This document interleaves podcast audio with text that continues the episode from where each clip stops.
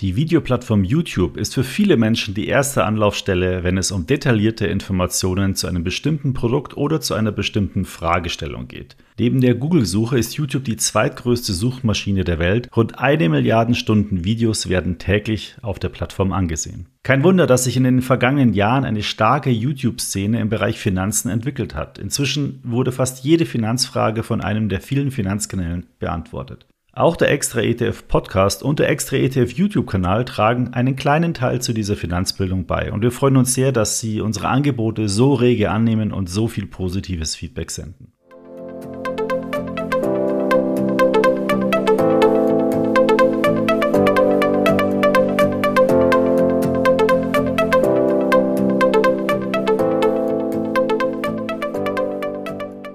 Herzlich willkommen. Hier ist wieder eine neue Episode vom Extra ETF Podcast. Hier lernen Sie alles, was Sie für eine erfolgreiche Geldanlage mit ETFs wissen müssen. Mein Name ist Markus Jordan, ich bin Herausgeber des Extra Magazins und Betreiber der Website extraetf.com. Ich begrüße Sie zur 60. Podcast Folge. Es gibt natürlich YouTuber, die aktuell eine weit größere Reichweite haben als wir von Extra ETF. Und genau so einen YouTuber habe ich mir heute zum Gespräch eingeladen. Basti Glasser hat mit seinen Finanzvideos bisher knapp 20 Millionen Abrufe erzielen können. 175.000 Menschen haben seinen YouTube-Kanal abonniert. Er zählt damit zu den erfolgreichsten Finanz-YouTubern in Deutschland. Mit ihm spreche ich über seinen YouTube-Kanal Talerbox und natürlich über seine persönliche YouTube-Laufbahn und versuche herauszufinden, warum sich so viele Menschen auf YouTube über Finanzen informieren. Bevor wir in das Gespräch gehen, aber noch ein Hinweis zu einem aus unserer Sicht ganz besonders attraktiven Depotangebot, das gerade für Einsteiger in die ETF-Welt zu empfehlen ist. Es handelt sich dabei um das Direktdepot der ING, denn damit können Sie rund 800 ETFs kostenfrei im Rahmen eines ETF-Sparplans besparen und das schon ab 1 Euro Sparplanrate. Und zudem können Sie darüber mehr als 180 ETFs ab einem Ordervolumen von 1000 Euro kostenfrei handeln. Aus meiner Sicht ist es ein wirklich tolles Depotangebot, vor allem für all die Anleger unter Ihnen, die nicht jeden Tag wild herumtraden möchten, sondern eher einen verlässlichen Partner zum langfristigen Vermögensaufbau suchen. Probieren Sie das Depot doch einfach einmal aus. Öffnen können Sie eines unter extraetf.com slash go slash ing-diba. Den Link finden Sie auch in den Show Notes dieser Episode. Nun aber viel Spaß mit meinem Talk mit Basti Glaser von Talerbox. Ja, hallo Basti, herzlich willkommen im Extra ETF Podcast. Ja, hallo, vielen Dank für die Einladung. Ich bin gespannt, jetzt mal sozusagen hinten dran auch ein bisschen hinter die Kulissen zu gucken. Ja, äh, ich hatte dich ja im Intro schon kurz vorgestellt. Du betreibst ja auf äh, YouTube den Kanal Talerbox oder auf mehreren Kanälen eigentlich das Produkt oder die Marke Talerbox. Ja. YouTube ist euer stärkster Kanal, ähm, soweit ich das herausgefunden äh, habe. Da habt ihr 175.000 Abonnenten. Der extra ETF äh, YouTube-Kanal hat, glaube ich, 12.000 Abonnenten. Habt ihr uns einiges voraus. Und zweimal die Woche macht ihr da Videos zum Thema Geldanlage. Wen erreichst du denn da eigentlich damit? Wer ist denn da so eure Zielgruppe? Sind es nur junge Leute oder gemischt? Kannst du das ein bisschen einordnen?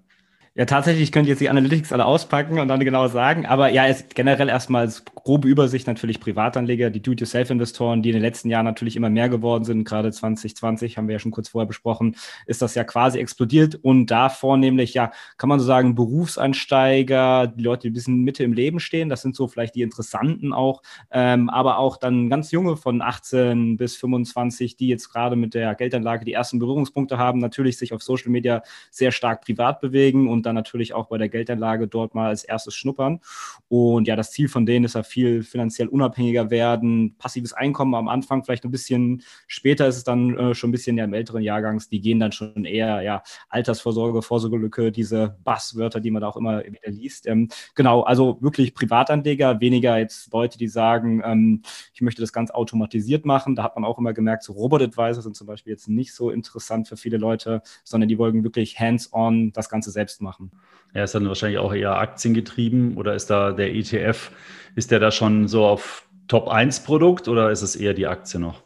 Ganz, ganz klassisch tatsächlich dieses 70-30, äh, was so äh, rausgerufen wird von Koma oder Finanzvisier. Ähm, da sind schon sehr viele. Darüber habe ich meinen Kanal auch fast aufgebaut. Ähm, aber wir haben natürlich auch selbst in den Jahren aktiver angefangen zu investieren. Also gibt es auch schon ein paar aktivere Strategien, ein bisschen Aktien auch. Aber tatsächlich würde ich auch so, wenn man nach diesem Pareto-Prinzip geht, 80 Prozent Leute ETF, passives investieren, neue innovative Finanzprodukte und so 20 würden vielleicht auf den Kanal kommen wegen Aktien oder sich da genau informieren. Da gibt es nochmal Kanäle, die da wirklich tiefer ansteigen. Es gibt dann, glaube ich, inzwischen auch schon so wirkliche einzelne Nischen in diesem ganzen ja, Social-Media-Bereich. Wo man, äh, also Themennischen meinst du? Genau, genau. Wo sich genau, irgendeiner auf ein spezielles ja, Thema spezialisiert hat dann.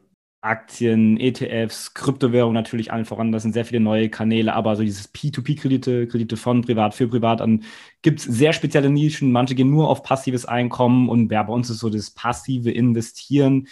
ETF allen voran mit doch innovativen Finanzprodukten ein Stück weit, die da immer wieder mal kommen. Was habt ihr denn noch für Kanäle neben YouTube?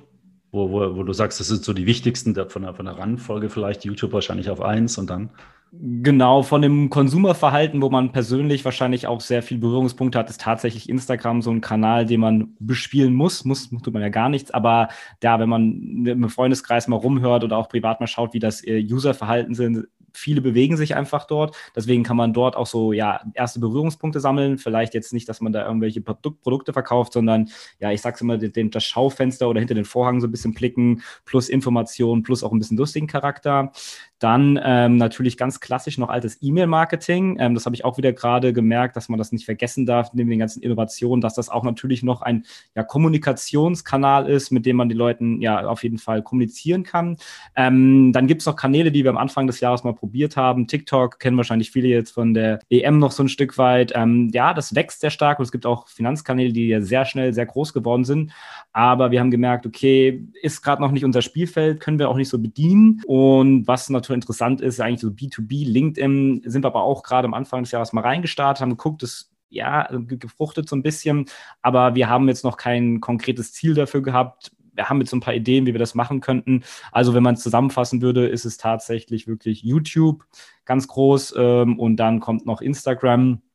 TikTok und LinkedIn sind so Überlegungen, E-Mail-Marketing ein bisschen. Das sind so die Hauptspielfelder. Und dann haben wir natürlich noch einen Podcast, wo wir sozusagen ja den Content recyceln, den wir auf den anderen Plattformen so ein bisschen haben. Ähm, wollen da aber in der Zukunft auch mehr einsteigen, weil ja, geht ins Ohr, geht in den Kopf, wie man so schön sagt. Ähm, da wollen wir natürlich auch noch mehr machen. Aktuell ist es aber nur so, ja, so ein Beispielfeld sozusagen. Ähm, wir haben ja selber eine, auf Facebook eine, eine Gruppe, ETF-Strategie heißt die. Die hat, ich glaube, 45.000 Mitglieder, wächst kontinuierlich. Das ist ja auch noch ein Platz anscheinend, wo sich Leute zumindest in so Gruppen austauschen. Ich weiß nicht, so Facebook an sich ist, glaube ich, gar nicht so stark mehr. Aber, aber die Gruppe ist, äh, die Gruppen funktionieren wohl ganz gut. Ja, also wir, wir haben auch eine Gruppe, ähm, die ist aber so ein bisschen eingeschlafen tatsächlich, weil man sich nicht darum gekümmert hat. Es war auch so ein bisschen ja, ein Fehler, glaube ich, generell dieses ganze Community Management äh, darf man nicht vernachlässigen. Wir haben das Ganze so ein bisschen auf Discord, das habe ich eben so ein bisschen vergessen, ähm, weil das für viele Junge, auch weil wir teilweise gestreamt haben so ein bisschen, aber das natürlich äh, ja jetzt nicht das klassische Streaming-Setup äh, irgendwie Finanzen. Ähm, und ja, doch, das ist so eine Kommunikationstool, um so seine echten 100 oder 1000 1000 oder wie auch immer Fans aufzubauen, die sich dann gegenseitig dann da austauschen. Wir haben ja dann noch so ein äh, digitales Produkt, dann haben wir nochmal so eine private Gruppe wirklich, also nicht öffentlich zugänglich. Da merken wir auch, okay, untereinander wird sich da sehr stark geholfen. Also dieses ganze wirkliche Community Building und nicht nur konsumieren oder dass wir pushmäßig was rausbringen äh, in die Welt, ist auch noch sehr wichtig, ähm, dass da die Community langsam aufgebaut wird und dann man gemeinsam sich mal motivieren kann, unterstützen kann, wenn es mal schneller läuft, äh, schlechter läuft. Ich glaube, das ist auch immer ganz wichtig, ähm, weil wenn es die Möglichkeiten heutzutage gibt, muss nicht jeder sozusagen selbst mit seinen Finanzproblemen alleine fertig werden. Ja, klar. Ich habe mal auf euren Kanal geschaut und was da so die, die Top-Videos sind. Wie lange macht ihr den Kanal schon? Ähm, ich glaube 2015, also es sind jetzt schon über fünf Jahre tatsächlich, ja. Okay, dann habe ich jetzt mal geguckt, was so die in den letzten fünf Jahren die Top-Videos waren. Äh, ich glaube, das, äh, was auf Platz 1 gestanden ist, hat den Titel So würde ich 250 Euro im Monat investieren. Und dann Platz 3, glaube ich, war das Fünf Finanzfehler der Mittelschicht. Sind es so die, die wirklich die Themen, die die Leute so interessieren? Ja, definitiv. Also was wirklich gut funktioniert, sieht man ja auch in anderen ja, YouTube-Bereichen, sind wirklich Selbstexperimente, authentische ja, Erfahrungsberichte, jetzt nicht nur so hier vergleichen und dann Punkte, sondern wirklich Hands-on-Mentalität. Ähm, alles auch, was in diesem Bereich so passives Einkommen geht, ist immer sehr, sehr beliebt, ähm, sei es die Dividenden, sei es mit P2P-Krediten, sei es mit Kryptowährung, also wirklich, wo man dieses klassische Klischee-Denken so ein bisschen hat, okay, ich setze mich jetzt einfach hin, äh, klick da zwei, dreimal drauf äh, und habe dann passives Einkommen. Das mit einer großen Relevanz natürlich. Dann aber auch so Themen, wie du es eben genannt hast, irgendwie fünf Fehler der Mittelschicht. Ähm, ich nenne solche Themen, Arten von Content, ja, Hero-Content, der sehr schnell viral gehen kann, weil es sehr viele anspricht oder weil es sehr kontrovers ist. Ähm, auch das Thema Altersvorsorge ist immer wieder interessant, früher in Rente gehen oder da gibt es ja diese Konzepte Fire, irgendwie Financial Independent mit 30, 40, gibt es immer die verschiedenen Cluster sozusagen. Also ja, jeder, der versucht, sich unabhängiger von den Finanzen zu machen, äh, von, dem, von dem Job äh, durch die Finanzen, ähm, mit dem Thema Altersvorsorge, was gibt es da überhaupt noch? Das sind so wirklich die Hauptthema passives Einkommen und Altersvorsorge, kann man schon sagen. Das sind die zwei ganz, ganz großen Spielfelder definitiv. Und wie kommt ihr dann immer auf Themen? Also ist das dann auch aktuell, aktuell bezogen? Weil dieses fünf Finanzfehler der Mittelschicht oder so würde ich 250 Euro investieren, das sind ja jetzt keine das sind ja Dauer Evergreens, würde ich mal sagen. Ja, die sind ja immer, ne, die Frage besteht ja immer, aber wie kann ich jetzt da jede Woche zwei Videos machen? Also da, da, braucht man ja eine Menge Ideen. Genau, genau. Ähm, ja, man muss erst mal gucken, welche Arten von Content es gerade auf YouTube gibt. Ähm, man müsste natürlich übergeordnet irgendwie eine Content-Strategie haben, dass man gewisse Felder irgendwie bespielen möchte oder gerade was mit Relevanz. Aber ja, generell haben wir so drei Arten von Content. Äh, den Hero-Content, der viral gehen kann, kontrovers, irgendwas in die Richtung. Dann haben wir Hub-Content, das sind sozusagen Serien, wie du eben schon erwähnt hast, die 250 Euro, wo man über mehrere Jahre das Ganze begleitet. Wenn man monatlich die 250 Euro investiert, das ist dann sozusagen eine ganze Journey, wie eine Serie kann man sich vorstellen, äh, wenn im Fernseher läuft, Fortsetzung folgt. Das, da schalten die Leute natürlich immer wieder ein, weil sie es sehen wollen. Und dann gibt es halt, wie du es auch gesagt hast, diesen Evergreen-Content. Und daraus muss man so ein bisschen Mix finden. Wie kommt man auf die Themen? Ähm, wir versuchen jetzt immer mehr da strategischer dran zu gehen, mit Contentplan aufstellen, mit Redaktionsmeeting. Und dann muss man halt gucken, okay, was für zeitliche Relevanz gibt es gerade? Haben wir jetzt irgendwie einen Semesteranfang? Wird jetzt vielleicht eine Studentensteuererklärung funktionieren? Oder haben wir irgendwie Weihnachten? Was kann man darum machen? Und dann ist es halt Research, welche Themen funktionieren definieren wann, von Google Trends ähm, bis hin zu irgendwelchen Tools, wo wir unsere eigenen Videos analysieren. Kann man ja auch sehr stark machen, okay, wo sind die meisten Abonnenten bekommen? Möchten wir mit dem Video irgendwie ein Call to Action, dass mehr Zuschauer uns abonnieren? Möchten wir dort sozusagen Affiliate Marketing machen oder eigene Produkte? Und dann muss man halt da so wirklich vier Wochen vorausplanen, machen wir so ein bisschen, was ist der Mix? Ähm, was wird aber auch von den Zuschauern gefragt, wenn man äh, dann einfach mal im Video selbst fragt, so, hey, was wollt ihr denn hören? Also liefert, liefert, liefert und dann fragt man, was wollt ihr eigentlich? Und dann liefert man sozusagen eigentlich eigentlich nur das, was die Community sich wünscht. Das ist natürlich auch dann für die Community sehr schön, wenn die Fragen wirklich dann aktiv beantwortet werden oder wie wenn eine Firma sagt, okay, ähm, das funktioniert nicht und dann verbessern sie es, dann hören die Leute sozusagen ähm, den Zuschauern zu. Also ja, es ist ein großer Mix. Ähm, ja, wir sind gerade dabei, das ein bisschen zu strategischer zu machen, aber ja, Feedback, Erfahrung, Trends, man kann natürlich sehen, was bei sich selbst funktioniert hat. Also so ein ganz großes Potpourri an verschiedenen Sachen, die beim Redaktionsmeeting dann sozusagen jeder immer so drei Ideen pitcht und dann so, ja, okay, das macht Sinn, hm, das gefällt mir, kann ich mich identifizieren, äh, willst du das übernehmen? Und äh, ja, so findet das statt. Also früher habe ich es ganz blind gemacht und jetzt inzwischen immer strategischer. Ja, ist ja gut. Das ist die Evolution. Man wird sozusagen erwachsen, wird immer größer, immer wichtiger und dann muss man immer mal die Prozesse auch nachziehen. Ja, ja. Ja, das erste Video war tatsächlich echt nur, okay, Erfahrungsbericht über zum Beispiel P2P-Plattformen, zwei Stück. Ähm, da habe ich einfach das Persönliche gemacht und dann immer weiter irgendwie bis zu den Videos äh, fünf Fehler der Mittelschicht. Wie, wie lange dauert es, äh, das so ein Video zu erstellen? Ja, irgendwie ist es leicht explodiert mit dem Input, den man da reingibt. Irgendwie früher habe ich das, glaube ich, ja in drei, vier Stunden gemacht. Ähm, inzwischen Redaktionsmeeting mit Briefing, dann das Skripten, dann das Aufnehmen, dann die Post-Production, Review-Cycle hochladen.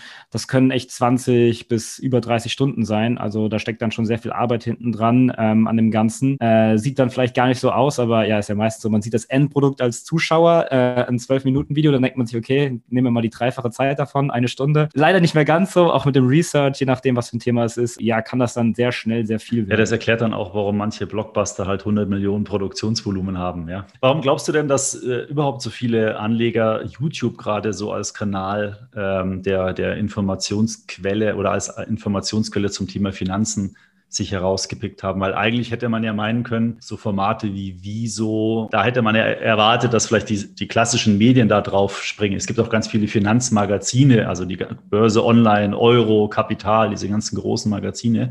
Warum ist der YouTube-Markt so sagen wir mal, in Privathand? Ja, ich glaube, das ist so diese Transformation gewesen. Erst äh, Social Media, erst wird es belächelt, äh, dann so, ja, das funktioniert nicht und danach versuchen sie es zu kopieren irgendwie. Der eine oder andere macht das inzwischen schon ganz gut. Ähm, ähm, aber tatsächlich war das, glaube ich, erst für dieses First Mover Advantage, dass Privatleute sozusagen, sieht man ja auch dem Fernseher, dass sie sich immer mehr in dieses ja Netflix-Streaming oder eben YouTube transformiert und ja alte klassische ja, Formate aus dem TV langsam versuchen, natürlich da Fuß zu fassen. Aber wie es meistens so ist, es gibt tausend andere Coca-Cola-Marken, aber Coca-Cola war so die ersten, die da waren und dann haben die Leute einfach sich dort informiert, äh, haben sich in den Social Media bewegt, dann haben Privatleute gezeigt, wie das funktioniert und ich glaube, das ist auch ein großer Erfolgsfaktor von den Leuten neben mir, die früh angefangen haben, einfach da als erster da gewesen zu sein. Und dann, ja, wenn man sozusagen den Hundertsten, der noch kommt, guckt man wahrscheinlich nicht mehr so stark als dann der allererste, der da war. Ähm, und ich glaube, ja, das ist diese ganze Transformation von vielen Branchen und äh, da ist YouTube einfach die größte Videos Plattfläche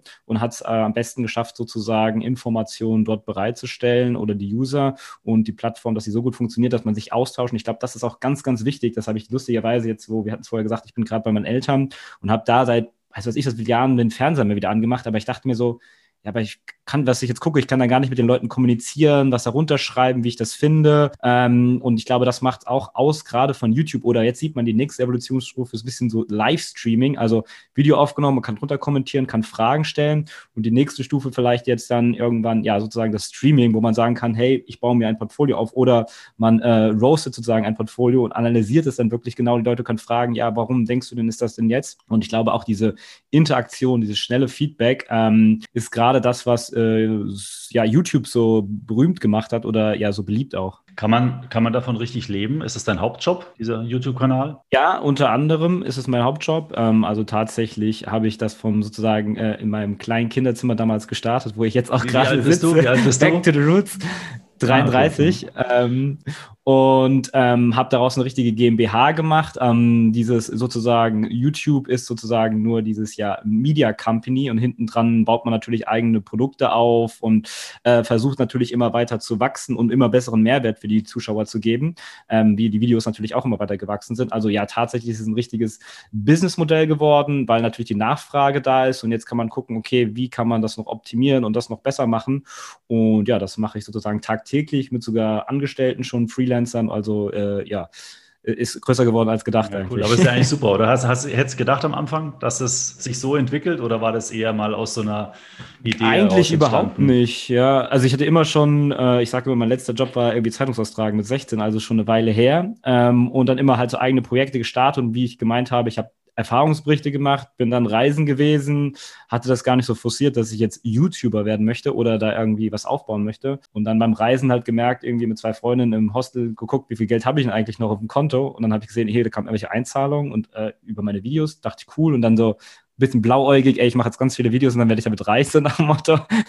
und passiv nach dem Motto, weil die Videos auch immer. Und dann hat sich tatsächlich immer weiterentwickelt und man ist dann immer mehr sozusagen reingewachsen, reingerutscht, wie man es denn möchte. Und ja, hat sich dann bis jetzt heute dahin entwickelt, sozusagen, dass Talabox sozusagen eine bekannte Marke auf äh, Social Media geworden ist, für ja finanziellen Content einfach und verständlich zu erklären. Ja, es ist ja auch, wenn man, wenn man sucht, so nach bestimmten Videos zu bestimmten Themen, dann tauchst du ja eigentlich oft auf. Wir, wir müssen es wieder verbessern, ja, ja.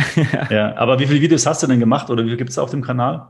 Oh, jetzt müsste ich äh, lügen, wenn man mal zusammenrechnen würde. Am Anfang waren es nicht jeden Sonntag, äh, nur Son Sonntags Videos. Das dieses Jahr haben wir angefangen mit zwei.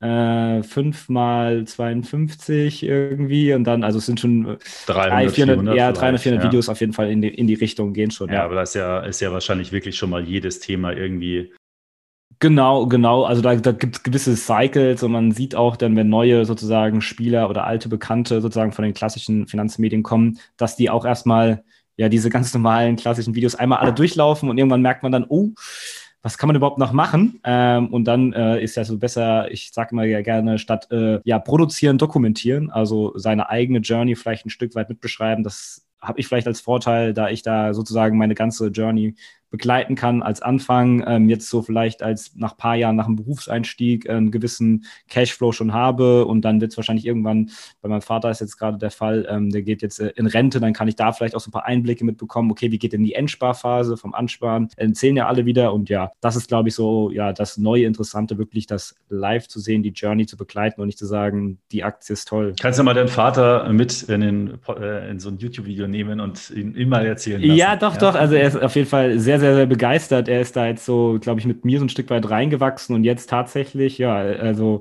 bei der Hochzeit von meiner Schwester hat er ganz begeistert gesehen, ja, ich habe jetzt hier Bitcoin gekauft mit so einer App, das ist ganz einfach und dann habe ich das gemacht und so. Das ist schon sehr lustig dann zu sehen, dass er jetzt so, ja, so affin und da Feuer für Flamme auch äh, dafür Finanzen bekommen hat. Jetzt hat das Deutsche Aktieninstitut ja kürzlich auch äh, Zahlen veröffentlicht, immer so die Aktionärsentwicklung, da schaut ja die ganze Branche immer drauf, äh, was bewegt sich da. Und da kam ja äh, raus äh, bei der letzten Veröffentlichung, dass, ich weiß jetzt leider die Zahl nicht mehr, aber auf jeden Fall der Anteil an junger Aktionäre ist signifikant stärker gestiegen als äh, bei den, äh, sagen wir, älteren Generationen. Habt ihr da nochmal speziell irgendwie dann drauf reagiert, dass ihr jetzt sagt, okay, jetzt kommen neue Anleger, jetzt müssen wir nochmal vielleicht Einsteigerthemen machen oder so? Genau, so diese Klasse, also das haben wir auch schon tatsächlich vorher gemacht, so Einsteigervideos zum Anfang des Jahres kennt jeder vielleicht so irgendwie sportliches Ziel, finanzielles Ziel, äh, also gerade 2020, Januar, Februar, das sind auch die stärksten Monate so gefühlt ein bisschen immer. Ähm, und dann hat man schon gemerkt, okay, da kommt irgendwie was, da kommen immer mehr eigene Experimente gemacht, so nach dem Motto in der Corona-Krise gestartet, wie ist es ein Jahr danach, also auch wieder das Dokumentieren gleichzeitig und natürlich dann gerade die Anfänger sehr stark abholen. Äh, entwickelt sich auch jetzt wirklich sehr schön. Man hat es gesehen, wirklich an Mitte 2020, die ganz vielen frischen, neuen, immer viele reingekommen.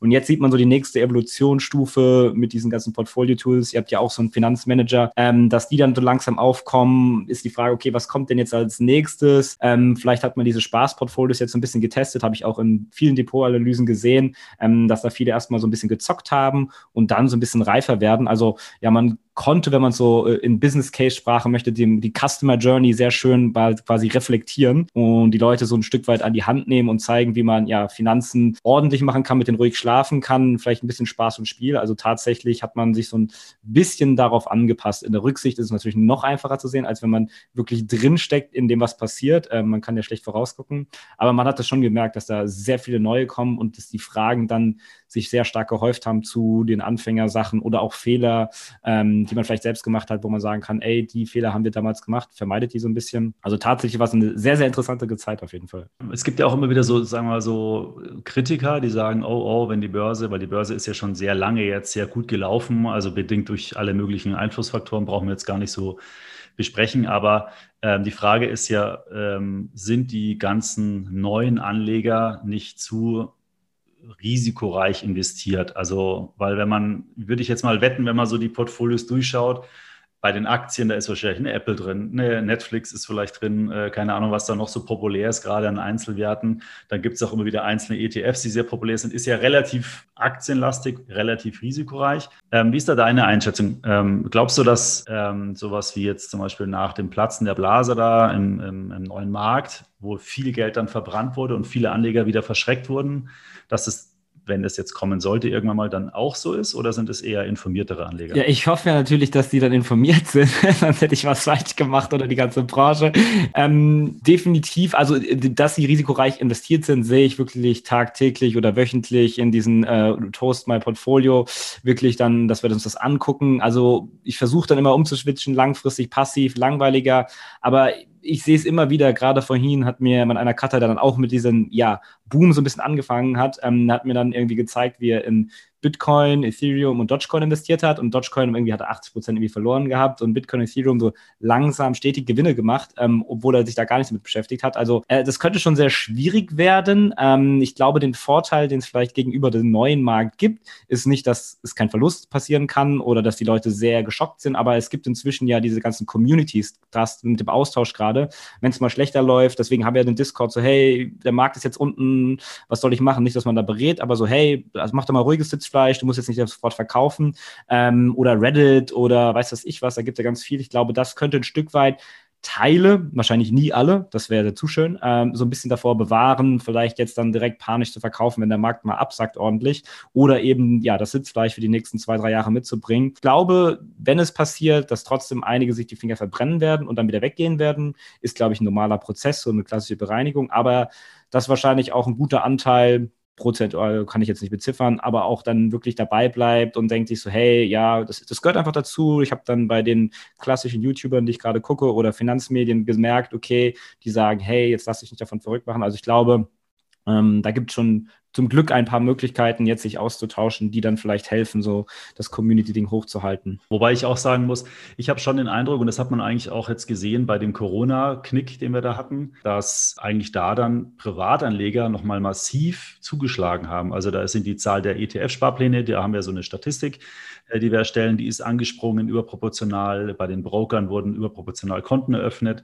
Ähm, also es scheint ja zu sein, dass äh, sozusagen, dass die Leute sagen, oh super, da ist jetzt eine gute Einstiegsgelegenheit, jetzt, jetzt äh, lege ich einfach nochmal nach. Ja, tatsächlich, es ist sehr, sehr spannend, weil man sagt ja irgendwie, kaufen, wenn Kanonen donnern irgendwie und ähm, ja, ich weiß nicht, ich meine, ich habe ja auch nicht die Weisheit mit Löffeln gefressen und ich weiß auch nicht, wie der Markt morgen aussieht und äh, auch die anderen Kanäle, aber so ein bisschen, okay, wir haben es uns hochkomma abgeguckt bei den alten anderen äh, oder wir haben selbst die Erfahrung gemacht und dann einfach rausgesagt, ey, macht jetzt mal oder jetzt ein guter Zeitpunkt. Tatsächlich habe ich dann auch meine Sparraten während dieser Zeit, gerade wo es runterging, erhöht oder habe dann irgendwelche kleinen Bets mal gemacht mit so einem Portfolio von 5000 Euro, wo ich gesagt habe, ich kaufe da mal so eine Royal Caribbean Cruises oder habe dann Tesla gekauft und vier große Blockbuster, zwei kleinere und tatsächlich sind die auch alle gut gelaufen irgendwie. Also ja, vielleicht hatten alle sehr, sehr viel Glück und äh, die, der Markt lief schon lange. Ähm, vielleicht brauchst du mal so einen kleinen Rücksetzer, damit man ja nicht übermütig wird, weil das merke ich auch, dass viele sagen so, ja, 10, 20 Prozent pro Jahr, äh, das ist der Traum und äh, ich höre dann immer meinen Papa als O-Ton so, ey, alles, was über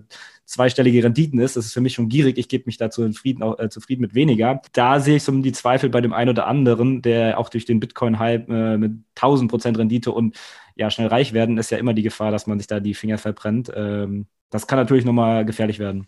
Ja, das sehe ich auch so. Wir tun ja beide was dafür, ja. Leute aufzuklären und Diversifikation ist einfach immer was Gutes. Ja? Definitiv. auch wenn es äh, nach oben geht, ein bisschen bremst, aber dafür bremst es halt auch, wenn es nach unten geht. Ja. ja ist so der klassische Stoßdämpfer, aber man möchte auch nicht ohne das über die holprige Straßen fahren.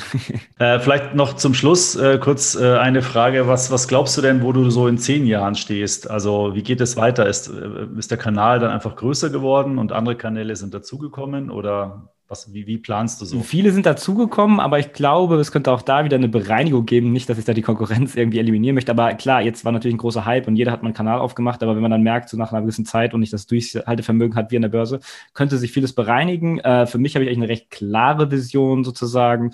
Mit Talabox möchte ich sozusagen ja helfen, Leuten finanziell unheimlicher zu werden, indem ich die Finanzen einfach und verständlich erkläre. So ein klassischer Elevator-Pitch. Und ja, wir machen das einerseits natürlich mit den Do-it-yourself-Investoren, ähm, denen helfen, Tools an die Hand zu geben, von Free-Content über Bezahlprodukte, dass wir eine Akademie aufgebaut haben, wo wir sozusagen den Leuten helfen können und das natürlich immer weiter auszubauen und ja, ganz groß langfristig so ein bisschen meine Vision, ich nenne es immer sozusagen den Online-Bankschalter aufzubauen, dass man nicht mehr klassisch zu einer Sparkasse geht und sozusagen dort seine Finanzprodukte abfragt, sondern das äh, digital machen kann über Chatbots, Finanzplaner, automatisiert, aber auch mit echten Personen und dort nicht nur die Do-it-yourself-Investoren anzusprechen, sondern auch wirklich dann, ja, ich sag mal, die Leute, die nur gerne automatisch investieren würden, die einfach Berufsansteiger sind, aber sich mit Finanzen nicht beschäftigen möchten, ähm, dass man die erreicht, aber auch Leute, die vielleicht Beratung näher brauchen. Und das sozusagen mit Talerbox und äh, hinten dran wollen wir sozusagen diese App aufbauen, wo wir jetzt gerade so ein bisschen dabei sind, das will ich so bis 40 machen, also die nächsten sieben Jahre, dass das recht groß ist. Und ähm, dann will ich keinen jetzt verrückten Sellout machen, aber dann wollen wir darüber sozusagen unseren eigenen Fonds, Private Equity so ein bisschen aufbauen und in zwei Felder investieren. Das ist so 50 Prozent in ja sozusagen nachhaltige Projekte, gegen den Klimawandel, dass man dort äh, Indoor-Farming unterstützt oder sowas. Und die anderen 50 Prozent bin ich so ein bisschen, ja, interessiert mich irgendwie, dass äh, Weltraumexploration dort gewisse Themen zu unterstützen. Also ein bisschen, ja, dieses Elon Musk und wen es da alles gibt von Jeff Bezos, die ja auch gerade so in den Weltraum auf sind und dort sozusagen Projekte zu investieren. Gibt es auch ganz große deutsche äh, Firmen inzwischen und ein guter oder ehemaliger Schulkollege hat auch einen eigenen Kanal aufgemacht und dann in dem Feld zu investieren und das so bis 50, äh, dann sollte Geld hoffentlich kein Problem mehr mehr sein und dann so mit 50 bis 60 sozusagen dann, was ich über mein Wissen, Unternehmen aufbauen, aber auch übers Investieren gelernt habe, so ein bisschen als Angel-Investor, wenn man so möchte, äh, wenn das äh, denn klappt, äh, weiterzugeben. Das wäre so die Journey von 33 bis 60 und dann muss ich mal gucken. Ja, das ist ja schon sehr konkrete Pläne. Also da habe ich erstmal zwei Tipps für dich. Also der erste Tipp ja, äh, die nächste Podcast-Episode musst du anhören, weil da habe ich nämlich ein Interview gemacht mit Han ETF, weil die haben doch ein Space ETF. Äh, äh, das kannst du dir mal anhören, ähm, aber da ähm, kennst du dich ja auch dann wahrscheinlich sehr gut aus. Und das zweite, ich wünsche dir da vor allen Dingen viel Gesundheit. Ja. ja, weil wenn man das dann sich alles so vornimmt, dann macht es ja alles nur Sinn, wenn man auch gesund bleibt. Definitiv, definitiv. Also ja, neben sozusagen dem Investieren ist Gesundheit auf jeden Fall Sport, gesund essen sehr wichtig. das äh, versuche ich bestmöglich zu machen, auf jeden Fall immer. Ja, es sind große Ziele, aber eben, wenn man sich große Ziele setzt und die dann auch nur klein umgesetzt werden, hat man trotzdem noch mehr erreicht, als wenn man sich keine Ziele setzt, glaube ich. Ja, ja, auf jeden Fall. Äh, sehr gut, gefällt mir sehr gut. Ja, super. Vielen Dank, äh, dass du dir die Zeit genommen hast und äh, ja, so interessante Einblicke äh, in die Welt äh, des ähm, Social Media, ja. Finanz, ähm, Informations-Marketing gegeben ja. hast. Bedanke mich. Ich wünsche dir sehr viel äh, Erfolg weiterhin und äh, bei deinen Zielen, was du auch erreichen willst. Danke. Ja, vielen Dank für die Einladung und ja, vielleicht sieht man sich dann mal wieder. Nicht hoffentlich erst in äh, 40, mit 40 und dann kann ich berichten, ja. wo ich stehe, wo es hingeht oder weitere Insights oder Tipps geben. Immer gerne. Dann vielen Dank für die Einladung. Klar, sehr gerne. Bis zum nächsten Mal. Ciao. Dann hören wir uns. Ciao. Ich hoffe, Ihnen hat dieser Talk mit Basti Glasser und sein Angebot rund um die Marke Talerbox gefallen. Schauen Sie doch mal auf seinem YouTube-Kanal Talerbox vorbei. Wenn Sie hier mal im Podcast einen speziellen Gesprächspartner hören möchten, dann senden Sie mir doch gerne Ihren Wunsch an podcast.extraetf.com. Ich werde dann sehen, ob ich das für Sie organisieren kann. Ich würde mich auch sehr freuen, wenn Sie meinen Podcast abonnieren und bei Gefallen auch gerne weiterempfehlen. Dann verpassen Sie keine Folge mit weiteren wertvollen Tipps, mit denen Sie erfolgreich in ETFs investieren können. Weiterführende Informationen und Links zu diesem Podcast finden Sie wie immer in den Show Notes. Bis zum nächsten Podcast. Dieser erscheint am 1. September. Ich freue mich, wenn Sie da wieder reinhören.